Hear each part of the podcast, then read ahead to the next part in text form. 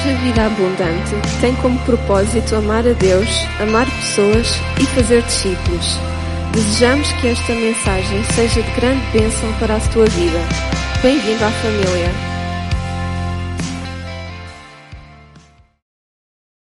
Glória a Deus. Vou convidar os irmãos a abrirem 1 Pedro capítulo 4. Glória a Deus.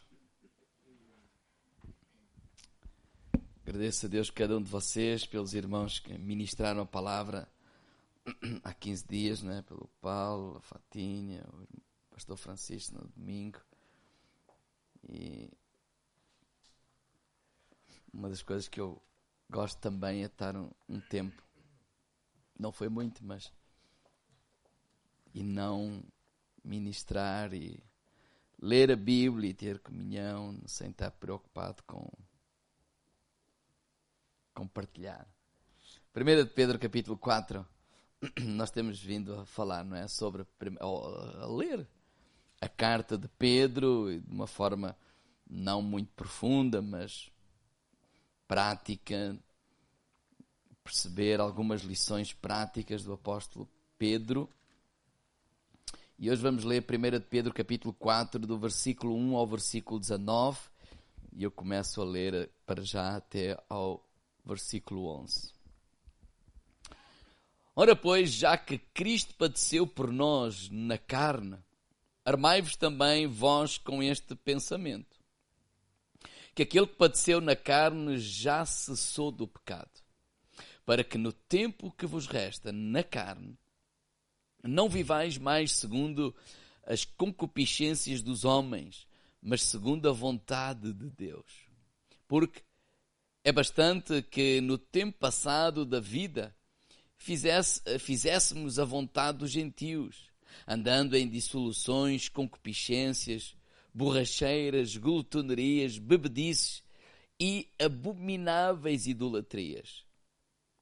E acham estranho não correrdes com eles no mesmo desenfriamento de dissolução, blasfemando de vós, os quais hão de dar conta ao que está preparado para julgar os vivos e os mortos. Porque isto foi pregado o Evangelho também aos mortos, para que, na verdade, fossem julgados segundo os homens, na carne, mas vivessem segundo Deus em espírito. E já está próximo o fim de todas as coisas. Portanto, sede sóbrios, vigiai em oração, mas sobretudo tendo ardente amor uns para com os outros, porque o amor cobrirá a multidão de pecados, sendo hospitaleiros uns para com os outros, sem murmurações.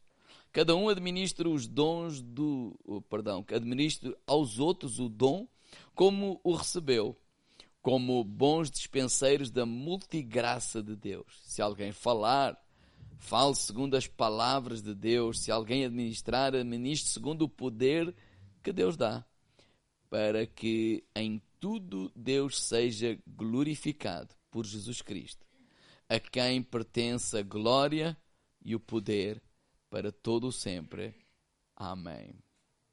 Amado, não estranheis a ardente prova que vem sobre vós como uh, para vos tentar como coisa estranha acontecesse, mas alegrai-vos pelo fato de ser participantes das aflições de Cristo, para que também na revelação da sua glória vos regozijeis e alegreis. Se pelo nome de Cristo sois vituperados, bem-aventurados sois, porque sobre vós repousa o Espírito da glória de Deus. Que nenhum de vós padeça como homicida, ou ladrão, ou malfeitor, ou como o que se intromete em negócios alheios, mas que se padece como cristão, não se envergonha, antes glorifica Deus nesta parte. Porque já é tempo que começa o julgamento pela casa de Deus. E se primeiro começa por vós, qual será o fim daqueles que são desobedientes ao Evangelho de Deus? E se o justo apenas se salva, onde aparecerá o ímpio e o pecador?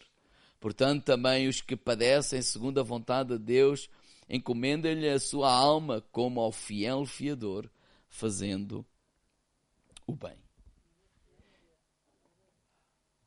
Oh, perdão, Criador, fazendo o bem. Peço desculpa. Então acabamos por ler o capítulo todo e depois já voltamos passo a passo. Pedro está a escrever esta carta àqueles irmãos que estão a viver um período de perseguição, de tortura, por isso é que eles são peregrinos e forasteiros, quer dizer que não têm lugar onde morar, acabaram por ter que fugir das suas casas. Alguns perderam familiares, outros perderam bens, e eles estão a viver uma grande perseguição por causa da sua fé. E aquilo que os irmãos já se aperceberam é que o tema central desta carta é sobre sofrimento. É? é fácil nós percebermos, ah, e já vamos no capítulo 4, e como nós podemos lidar com o sofrimento. E lidar não é apenas suportar, mas como podemos uh, uh, uh, enfrentar o sofrimento e ou transformar até o sofrimento em triunfo. Porque muitos cristãos entram em crise quando, quando passam por sofrimento. Porque perguntam ou se interrogam por que, é que o cristão sofre? Uh, será que está em pecado? Será que é Deus que está a castigar? Será que ele não tem fé ou não conhece os seus direitos em Cristo? Ou se existe sofrimento, será que existe Deus? Outros questionam dessa forma. Se Deus é bom e onipotente, então por que, é que Ele não destrói o mal? Por que é que precisamos sofrer? E há um título de um livro que eu, sinceramente, não me lembro o autor, mas que eu li é Porque é que coisas más acontecem a pessoas boas? E toda esta interrogação é porque nos venderam um evangelho que de facto não é um evangelho de Jesus. É como o apóstolo Paulo dizia, é outro evangelho. Venderam-nos um pacote como que o cristão não tem problemas. O cristão, se confiar em Deus, se tiver fé em Deus, será tudo um mar de rosas. Não é? Ele nunca mais vai ter problemas e ele vai vencer sempre e vai, sei lá, conseguir tudo, vai ser rico, vai ser. Eh, venderam-nos esse pacote e muita gente abraçou esse pacote e quando enfrentam sofrimento, eles entram em crise. Então, vamos ver aqui algumas lições que o apóstolo Pedro ele começa por dizer. No versículo 1 ele começa a dizer: Olha, Ora, pois, já que Cristo padeceu por vós na carne, armai-vos também com este pensamento. Na, na versão do livro é interessante, diz assim: Uma vez que Cristo padeceu fisicamente por nós, também devem estar dispostos a sofrer. Então, o primeiro pensamento de Pedro é assim: os cristãos não estão imunes ao sofrimento. É? Ou seja, se Jesus, que foi perfeito, homem perfeito, viveu nesta terra, enquanto viveu nesta terra, enfrentou o sofrimento, não há como passar por esta terra entre o nascimento e a morte sem sofrer. Obrigado por vosso entusiasmo. O cristão não vive numa bolha, né? tipo, rodeado tipo de uma proteção invisível e ele está imune a todas as dificuldades, a todos os problemas. Não, isso de facto é um evangelho falso. Deus não, nós quando lemos outras passagens da Bíblia, nós percebemos que Deus não nos poupa ao sofrimento, mas Ele está conosco no sofrimento. Isaías 43, 2 diz: Quando passares pelas águas, estarei contigo. Quando pelos rios eles não te submergirão. Quando passares pelo fogo, não te queimarás, nem chama arderá em ti, porque eu sou o Senhor, o teu Deus, o Santo Israel, o teu Salvador. Então Deus não impediu Daniel de descer até à cova dos leões, mas Deus esteve com ele na cova dos leões. Deus não impediu Sadraque, Mesaque e Abednego de entrar naquela fornalha ardente, mas Deus estava lá com esses três jovens naquela fornalha. Então Deus, por vezes, não vai impedir certo sofrimento venha à nossa vida, mas Ele vai estar conosco. Diga, irmão lá, Deus está contigo. E ele continua assim, olha, no tempo que vos resta, versículo 2, na carne, é dizer que enquanto vivermos aqui nesta carne, aqui nesta carne, aqui nesta vida. Olha, não vivamos mais segundo as concupiscências dos homens. Não vivamos mais para fazer a vontade da carne, mas vivamos para fazer a vontade de Deus. Na versão livre diz, não devem gastar o o resto da vossa vida terrena andando atrás dos desejos meramente humanos mas devem desejar fazer a vontade de Deus. Porque, por outras palavras, o que ele está a dizer é assim, quando nós passamos nesta vida com este desejo de fazer a vontade de Deus, vai haver perseguição. Eu penso que é Timóteo, ou outra passagem que diz que aquele que quiser viver uma vida piedosa, não é? Uma vida a, a, a expressar a sua fé em Cristo, ele vai ter sofrimento, ele vai ser perseguido. Circunstâncias adversas irão acontecer, esse estilo de vida vai trazer sofrimento. E ele explica porque no versículo 4 ele diz: olha, eles acham estranho, eles quem? Os amigos. Os amigos do passado acham estranho não correres com eles no mesmo desenfriamento, na, na, na dissolução, blasfemando vós, os quais hão de dar conta ao que está preparado para julgar os vivos e os mortos. Porque para isto foi pregado o Evangelho também aos mortos, para que na verdade fossem julgados segundo os homens na carne, mas vivam segundo Deus. Quer dizer que o Evangelho, este versículo 6, eu não vou é, é, demorar muito, porque há muitas, muitas correntes teológicas em relação a este versículo 6. Eu vou expressar aquilo que eu creio, porque até um dia ouvi alguém que, quando a Bíblia não fala muito, aquele que fala, quando a Bíblia não fala muito acerca de alguma coisa, aquele que fala, quando a Bíblia fala pouco acerca de alguma coisa, aquele que fala muito é louco. e, e, e, é verdade, e é, é verdade. Mas ele está a dizer, olha, ainda que o Evangelho foi pregado também àqueles que já estavam condenados à morte. Para que, embora condenados à morte, eles possam viver para Cristo para toda a eternidade. Agora, qual é o contexto aqui? Eles acham estranho, é que nesta época, o povo romano adotou os, as deuses e a cultura grega para a sua vida. Então, uh, uh, uh, os encontros da alta sociedade e da sociedade era feito em torno da idolatria. E em Coríntio vemos isso, em muitas outras partes, em, em, em, e nesses cultos a, a, a esses deuses a essas deusas e essas entidades, etc., estava sempre muito envolvido o quê? Muita bebida, ou seja, por isso é que fala sempre em bebedices, né? Muita bebida e muito sexo. Muito sexo no sentido de orgias, é que aquelas mulheres estavam lá à disposição, mas aqui também fala, e quando lemos a história, uh, com meninos, etc, etc. Então, o que ele está a dizer é que esta gente, que, e, e ele está a falar para gente que viveu dessa forma, mas que se converteu. Ele está a falar para pessoas que já viveram esse estilo de vida. E aquelas pessoas, os seus amigos antigos, eles acham estranho eles agora não andarem com eles. E porquê? Porque na lógica dos amigos, eles é que estão certos. Eles é estão a viver a cultura certa. Eles é estão a viver o que é reto. Eles é estão a fazer aquilo que é reto. A, a, a cultuar as, o Deus correto. É esse Deus que os vai abençoar. É assim que se deve viver. Então eles acham loucura vocês agora que se converteram não mais andarem com eles nem participarem nessas mesmas coisas.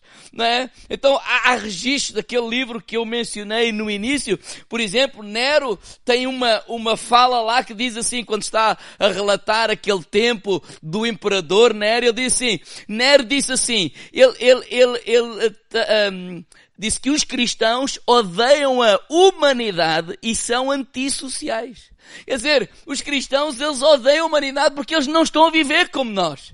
Eles, eles, eles agora andaram, andam por um caminho estranho. Eles andam a fazer coisas estranhas. Eles é que estão mal. Mas, eles são antissociais. Eles não são pessoas que, que gostem de estar. Ou seja, por isso a perseguição. Por isso a difamação. Ou seja, difamação é alguém dizer coisas a nosso respeito que é errado ou que é mentira. E Pedro olha para, essas coisas e disse, olha, o sofrimento, prim, prim, primeiro, primeiro pensamento foi, nós não estamos imunes ao sofrimento. Segundo pensamento que ele transmite aqui é, olha, o sofrimento é também uma oportunidade para nós testemunharmos de Jesus Cristo. E essa vem sendo a lógica dele em toda esta carta. Quando ele fala sobre submissão, quando ele fala sobre a atitude de, de, de, de, tratar bem, de amor, etc. Ou seja, porque se falarem mal de nós porque estamos a fazer o que é mal, nós apenas sofremos as consequências do nosso erro. Mas se estivermos a, levar uma vida séria, uma vida íntegra, uma vida honesta, honrada e as pessoas nos difamarem, Pedro está a dizer assim, olha, não vamos responder da mesma moeda. É normal que eles pensem dessa forma. Eles acham que essa é que é a lógica. Eles acham que isso é que é o correto.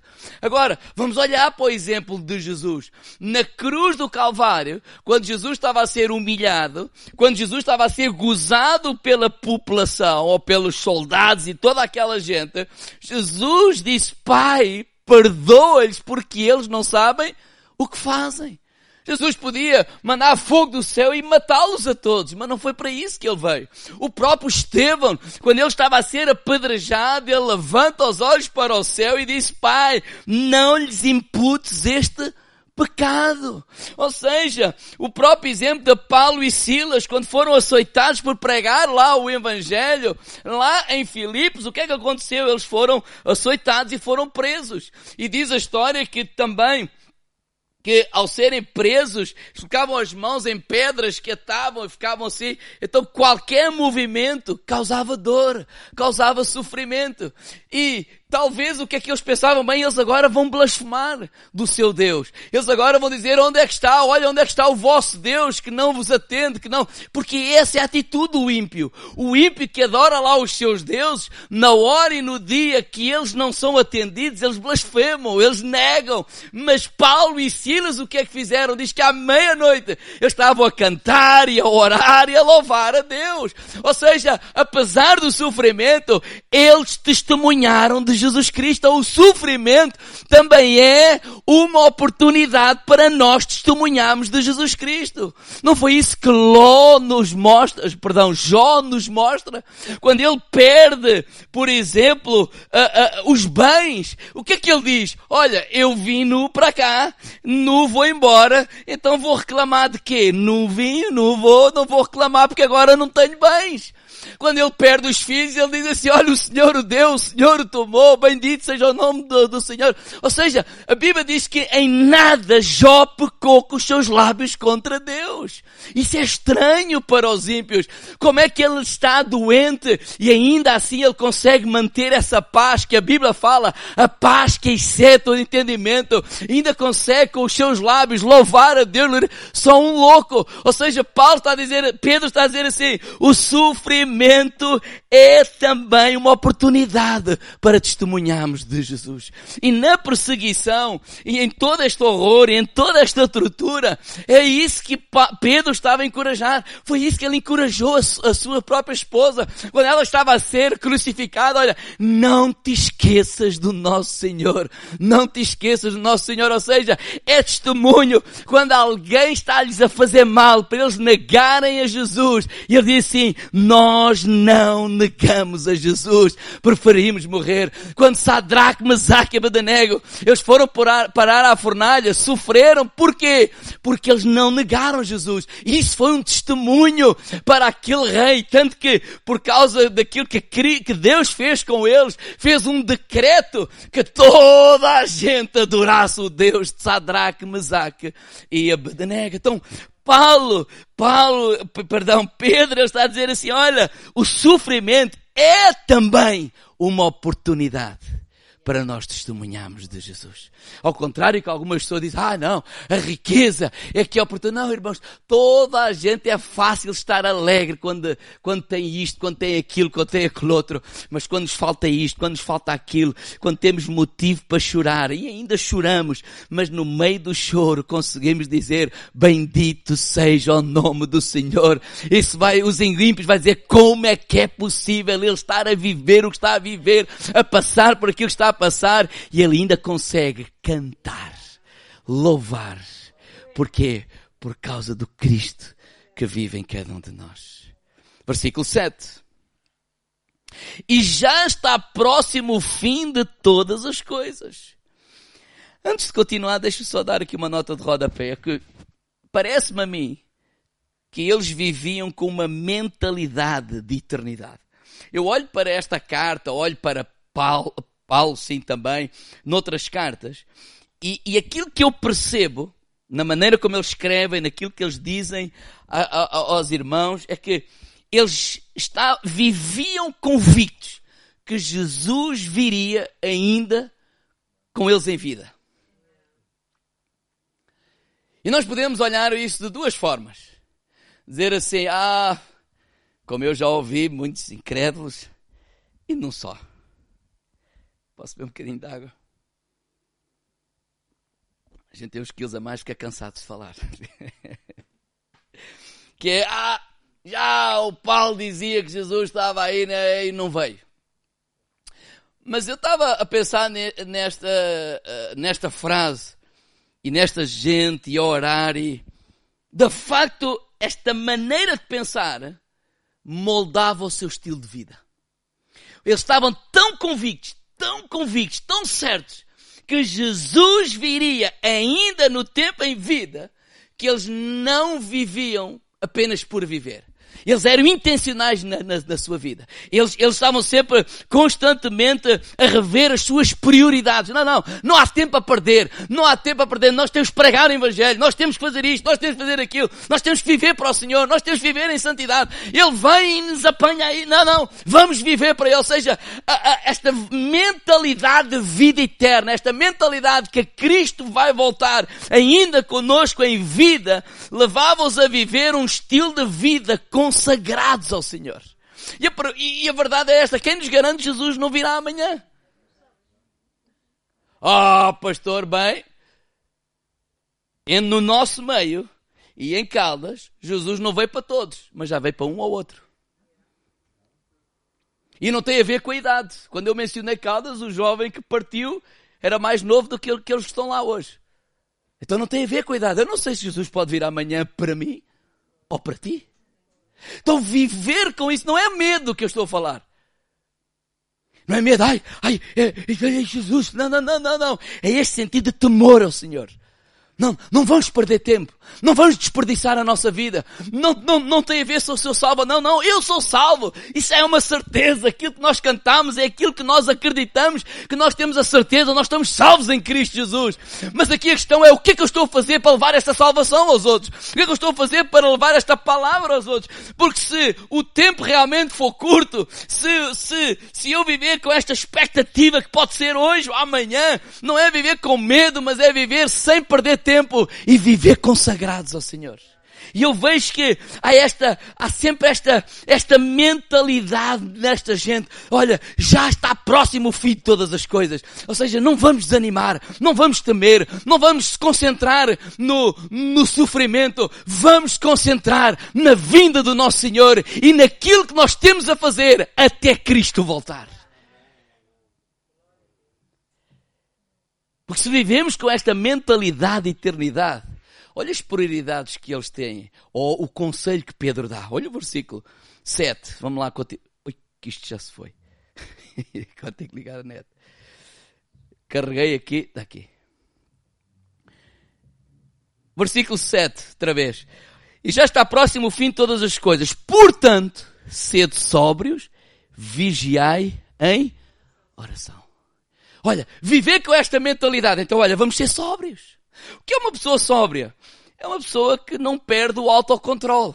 É uma pessoa que não per que se comporta de forma, de forma serena. Ou seja, quando nós estamos a sofrer, quando passamos pelo sofrimento, corremos o risco de perder o autocontrole, de perder as tribeiras. Não é? Quando as pessoas sofrem, corremos o risco de dizer coisas que não devíamos dizer fazer coisas que não devíamos fazer, culpar pessoas que não devíamos de culpar, não é? debaixo de pressão, e daqui, pois também, murmurar contra Deus, e olha, não, não, não, sede sóbrios.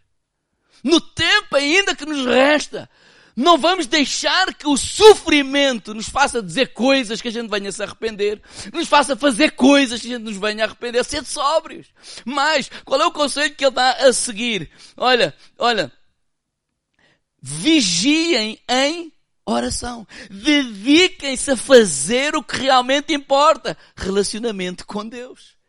E por que, que eu estou a dizer isto? Porque no sofrimento, a nossa relação com Deus é minada. Que o diabo vai colocar cá conversas no nosso ouvido. Ah, não vale a pena orar. Vais orar porque olha o problema. Olha isso como que se a oração fosse apenas uma varinha mágica para resolver problemas, mas a oração é o privilégio que nós temos de ter intimidade com Deus, de conhecer Deus, de nos relacionar com, com, com Deus. Deus está a dizer assim, olha, não deixem que o sofrimento vos descontrole, não deixem que o sofrimento mine a vossa vida de oração, de intimidade e de comunhão com Deus, porque nós vamos viver eternamente com Cristo. Sobretudo, versículo 8, tendo ardente amor uns para com os outros. Porque o amor cobrirá uma multidão de pecados, sendo hospitaleiros uns para com os outros, sem murmurações. Terceiro, com essa mentalidade de vida eterna, de dizer, olha, olha, amem-se uns aos outros, sejam família. E ele está a falar para quem? Para alguém que perdeu a família, para alguém que foi até, eh, como é que se diz? rejeitado pela família. Não é? Imagine parte da família continua lá naquelas orgias, continua lá naqueles deuses, continua lá naquelas coisas e nós não, e eles dizem, ah, oh, este, este, este, este, este negou a fé. Este, porque ainda hoje isso acontece noutra dimensão. Então ele está a dizer assim, olha, a vossa verdadeira família, ele não está a dizer para pôr de parte, ele está a dizer, olha, puseram de parte, olha, sejam família, ajudem-se, amem-se uns aos outros. E na verdade, muitos de nós às vezes falamos mais, temos mais comunhão uns com os outros do que a nossa própria família. Ele está a dizer assim, olha, sejam hospitaleiros, não é? Olha, possam, possam, porquê? Porque eles não tinham casa, porque eles não tinham isto, eu não aquilo. E hoje é a mesma coisa, o Espírito é o mesmo. Às vezes podes não levar para a tua casa, mas podes abençoar, podes ajudar, não é? O samaritano não levou para casa, mas pagou a hospedagem. O que ele está a dizer, por outras palavras, é acima, oh, oh, oh, oh, oh, faz aquilo que tu podes fazer para ajudar o teu irmão seja, tem uma atitude de amor, tem uma atitude de família, sejam família, sejam, sejam amigos, ajudem-se, porque nós somos a família que vamos viver eternamente com Cristo. Ou seja, quando nós vivemos uma mentalidade eterna, olha, sede sóbrios, não, não, não, não, não, não digam tudo o que vem à cabeça, não, não se, eh, não se revoltem contra Deus, ele diz aqui sem murmurações, olha, olha, tenham, tenham esse relacionamento com Deus, não, não deixem o sofrimento minar a vossa vida de oração, olha, amem-se uns aos outros, ajudem-se uns aos outros, olha, cuidem uns dos outros, nós somos uma família, nós estamos aqui a caminhar juntos, mas este caminhar juntos não é apenas aqui na Figueira da Foz. Nós vamos viver eternamente com Cristo. Nós, os filhos de Deus. Nós, aqueles que entregarem a sua vida. Então ajudem-se, cuidem-se, abracem-se, amem-se. Porque no sofrimento nós vamos viver, igreja. No sofrimento nós vamos provar, igreja. No sofrimento, o sofrimento torna-nos mais sensíveis, mais solidários. Quando as pessoas às vezes estão tão bem na vida, elas tornam-se insensíveis. Quando nós passamos pelos problemas ou pelo sofrimento, nós nos tornamos mais sensíveis. Sensível à dor do outro, sensível. Porquê? Porque passamos por lá. Ou estamos a viver lá. Ou a passar por lá. Que como é que nós vamos amar? Como é que nós vamos ser igreja? Olha o versículo 10. Cada um administre os, aos outros o dom como recebeu, como bons dispenseiros da multiforme graça de, de Deus. É? No versículo, na, na, Bíblia, o livro, a versão, a versão, o versículo 10 diz, Deus deu dons a cada um de vocês. Certifiquem-se de que os utilizam com sabedoria a variedade de bênçãos de Deus para servir os outros. Ele dá exemplos de dois dons. Mas o que ele está a dizer na prática é assim, Deus deu-nos dons a cada um de nós. Então, amar-nos uns aos outros é colocar os dons que Deus nos deu ao serviço dos nossos irmãos. Como igreja nós fazemos isso, não é? Os que tocam, eles colocam o seu dom a quem? Ao nosso serviço, para nos abençoar a nós. Mas não é só tocar, não é só pregar, não é só esses dons que são visíveis. Há muitas coisas que são invisíveis, entre aspas, que são visíveis, claro, não é? Mas não são tão expostos. E nós quando usamos esse dom para o bem da família, nós estamos a amar. Amar é isso. Amar não é só dizer beijinhos e abraços e dizer eu te amo. E, eu, e quando eu estou a dizer isso, não estou a dizer como alguém uma vez disse isso. Olha, amar não é isso. Quer dizer, a gente está a dizer, ah, eu te amo. E a pessoa vira-se, amar não é isso. É pá. Acordou bem disposto. não é alguém? Não. Estou a dizer isso, estou a partilhar isso. Mas isso faz parte também. Nós expressamos amor, nós abraçamos, nós temos carinho.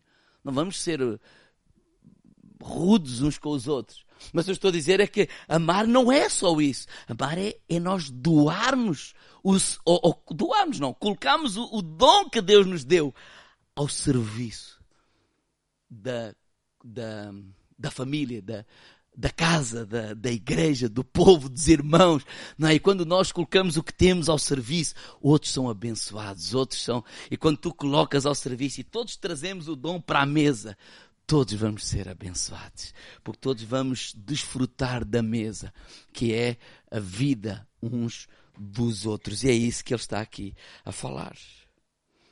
A partir do versículo 12, quando ele diz: Amados, não estranheis a ardente prova que vem sobre vós. Sabe qual é o pensamento que Pedro está aqui a, a trazer? É sofrimento é compatível com a vida cristã. Não pensem que isso é incompatível. Não, não estranhem. Não é como, como se coisa estranha tivesse a acontecer. E mais, ele diz: alegrai-vos pelo facto de ser participantes das aflições de Cristo.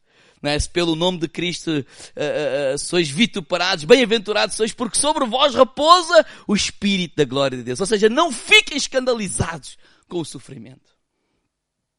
Não fiquem como que, ai, que mal é que ai, como coisa estranha. Não! Perseguiram Jesus, vão perseguir a nós. Na verdade, nós devemos olhar assim: a maior honra que nós temos de seguir a Jesus é ser perseguidos. Por causa de Jesus. A ideia aqui é de purificar, como o ouro é purificado. Quando ele diz alegrai-vos, não é alegrai-vos com o sofrimento, mas alegrai-vos com aquilo que o sofrimento pode produzir em nós.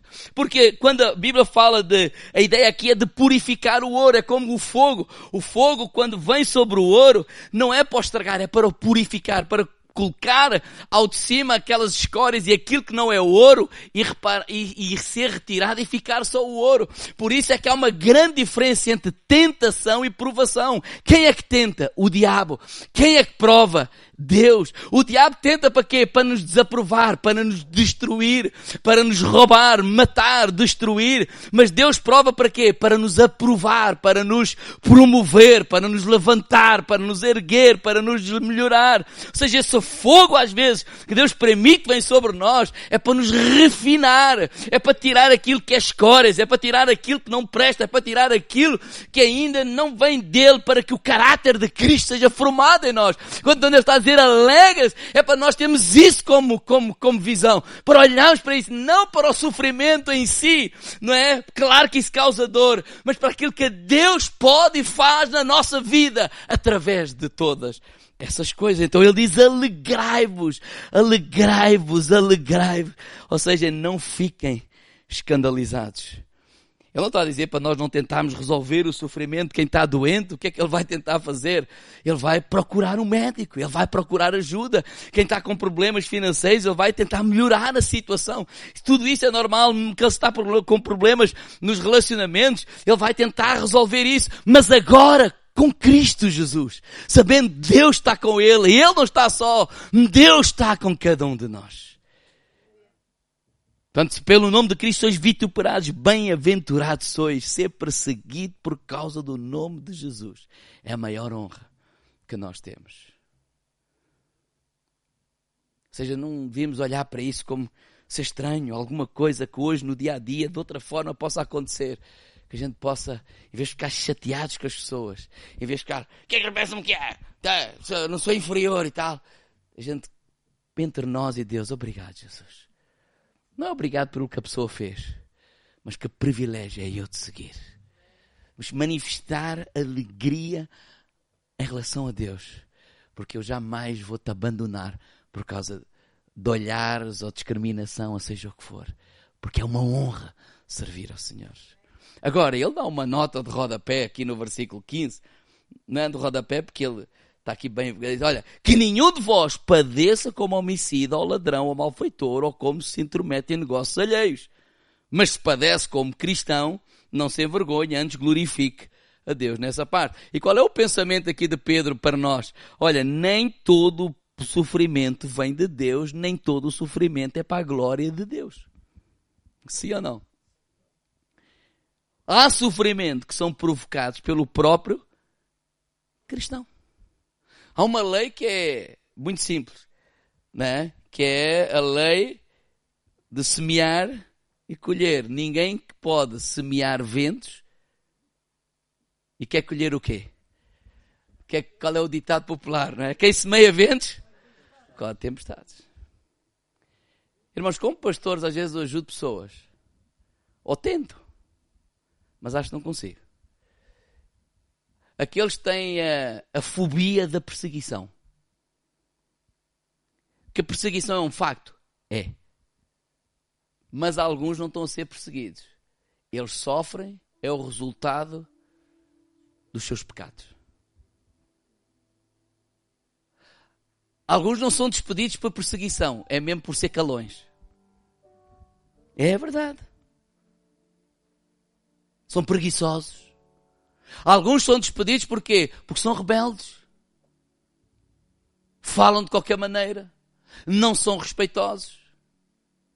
Não zelam pelo trabalho. O primeiro a ser despedido é quem? É o cristão. Ai, foi o diabo. Não foi o diabo, foi a tua atitude.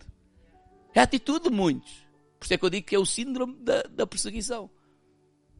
Respondem de qualquer maneira, falam para o chefe de qualquer maneira, falam para os outros de qualquer maneira, pensam que tem o rei na barriga. Não. Isso é pecado. E depois escolhem ou sofrem o resultado do seu pecado. Então Pedro está a dizer assim: olha, se algum de vocês sofre por ser malfeitor, homicídio, é pá, é o resultado de tuas decisões. E ele vai mais longe, versículo 17. Porque já é tempo que começa o julgamento pela casa de Deus. E se primeiro começa por nós, qual será o fim daqueles que são desobedientes ao Evangelho? Se o justo apenas se salva, onde aparecerá o ímpio e o pecador? Ele aqui está a falar de julgamento, aqui não é falar de salvação, mas de correção. Ele está a dizer assim, olha, o nosso pecado é pior do que o pecado do ímpio. Porque o ímpio peca porque desconhece a Deus. Nós pecamos contra a graça de Deus. Contra a bondade de Deus, porque nós conhecemos a Deus. Por isso está numa igreja onde se prega o Evangelho, onde se prega a palavra de Deus, nós vamos ter muito mais responsabilidade. Não podemos dizer eu não sabia. Não, eu não quis obedecer. Eu não quis obedecer chama-se rebeldia. Agora, o que eu estou a dizer é que a condenação para o ímpio, ou o juízo para o ímpio, é condenação. Não tem hipótese. Mas a, a, a, o juízo para o justo não é condenação, é correção. Porque o objetivo de Deus é nos trazer de volta. É nos disciplinar. É tal e qual como um pai faz com um filho. Eu já dei esse exemplo, sei lá, um filho entorna qualquer coisa, faz assim, é, pronto, ele está a aprender, ainda não tem muita agilidade, etc. Isso, ok. Mas se ele pega na coisa e manda para o chão, isso é rebeldia. E a rebeldia deve ser corrigida. E não olhar como alguns pais, ah, coitadinho, tem, tem uma vontade própria, então, ai, vê-se mesmo, vai ser um líder. Quer dizer, pega no copo, manda para, para o chão, vai ser um líder. Não corrige, vai ser um rebelde. Porque a rebeldia tem que ser corrigida. Por isso é que a Bíblia fala da varinha. E eles têm lá uma parte no corpo tem muita carne, que é o rabo. É o que Deus faz connosco. Hebreus diz assim: se Deus nos corrige é porque nos ama. Como filhos. Ninguém está a falar em bater, espancar os filhos, não é nada disso. E há que perceber o que é que é rebeldia e o que é natural daquelas idades, etc. Mas a rebeldia deve ser corrigida. Deus corrige a nossa rebeldia. E é isso que ele está a falar. Pois é que ele diz: olha, o julgamento começa pela casa.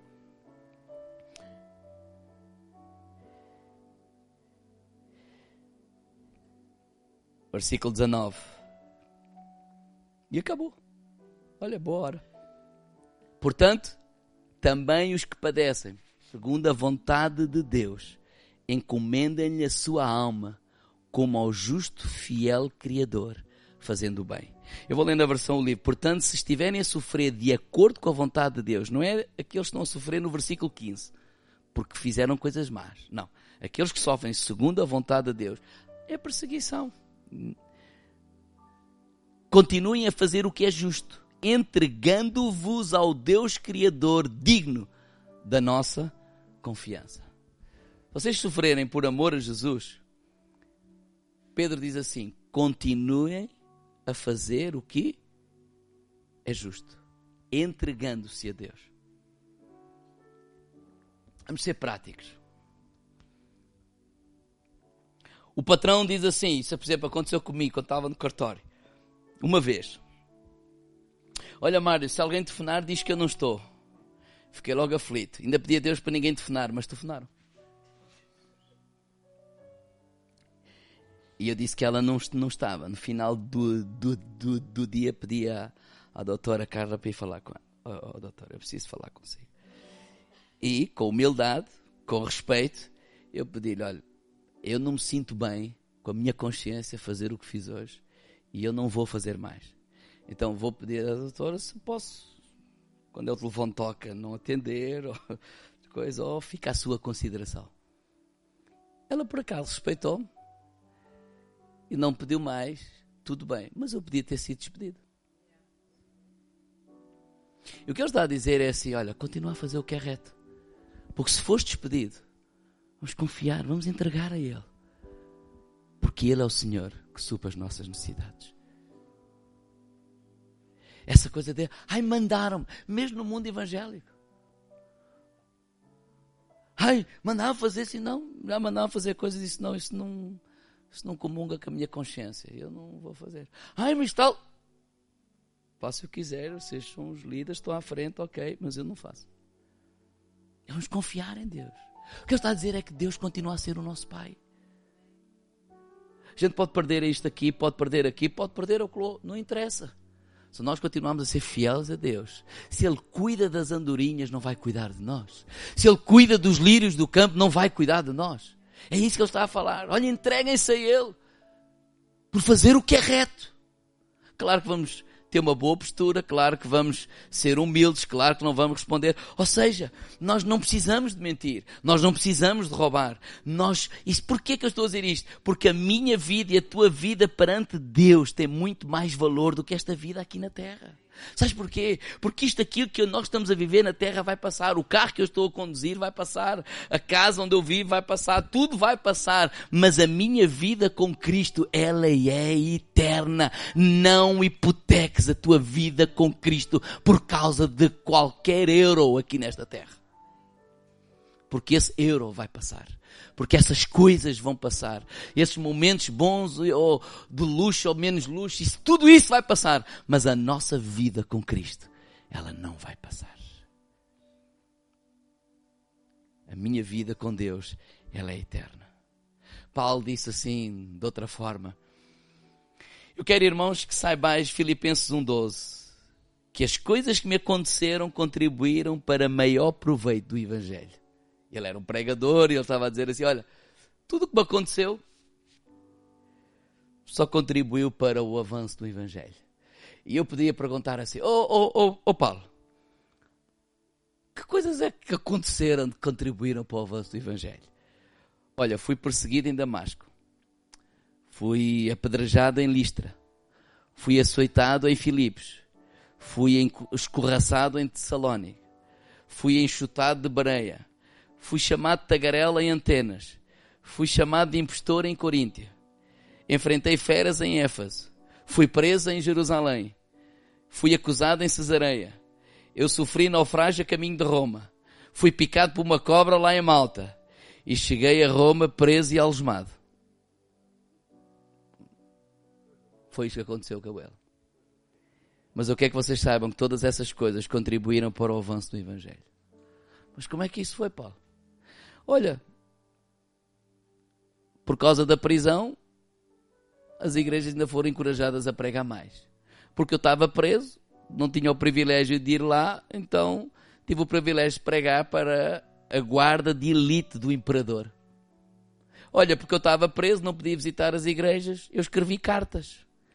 Né, da prisão, escrevi primeira prisão, Éfase, Filipos, a Filipensa, Colossense, Filemon.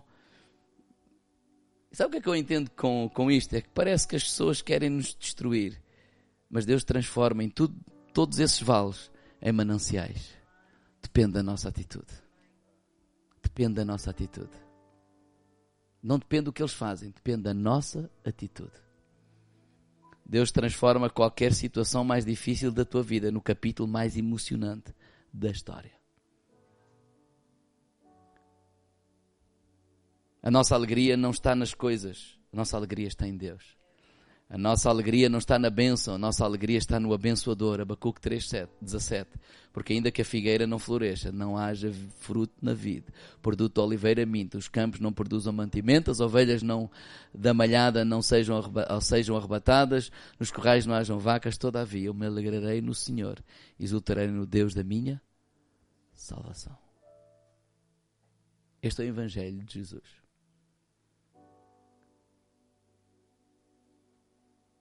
Ele está a falar para gente que está a ser altamente perseguida. Ele está a dizer: olha, vamos ter uma boa atitude.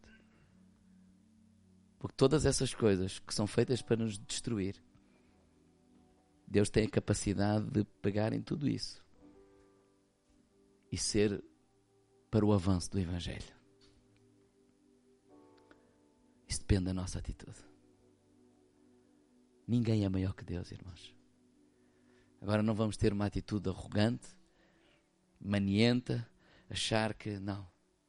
Nós vamos, e esse é o caminho que eu quero levar cada um de vocês e esta igreja. Enquanto eu estiver aqui, enquanto qual lugar, quando eu estiver, não estou a dizer enquanto, no sentido, enquanto eu viver, também, tá é a levarmos a amar a Jesus acima de, da nossa própria vida.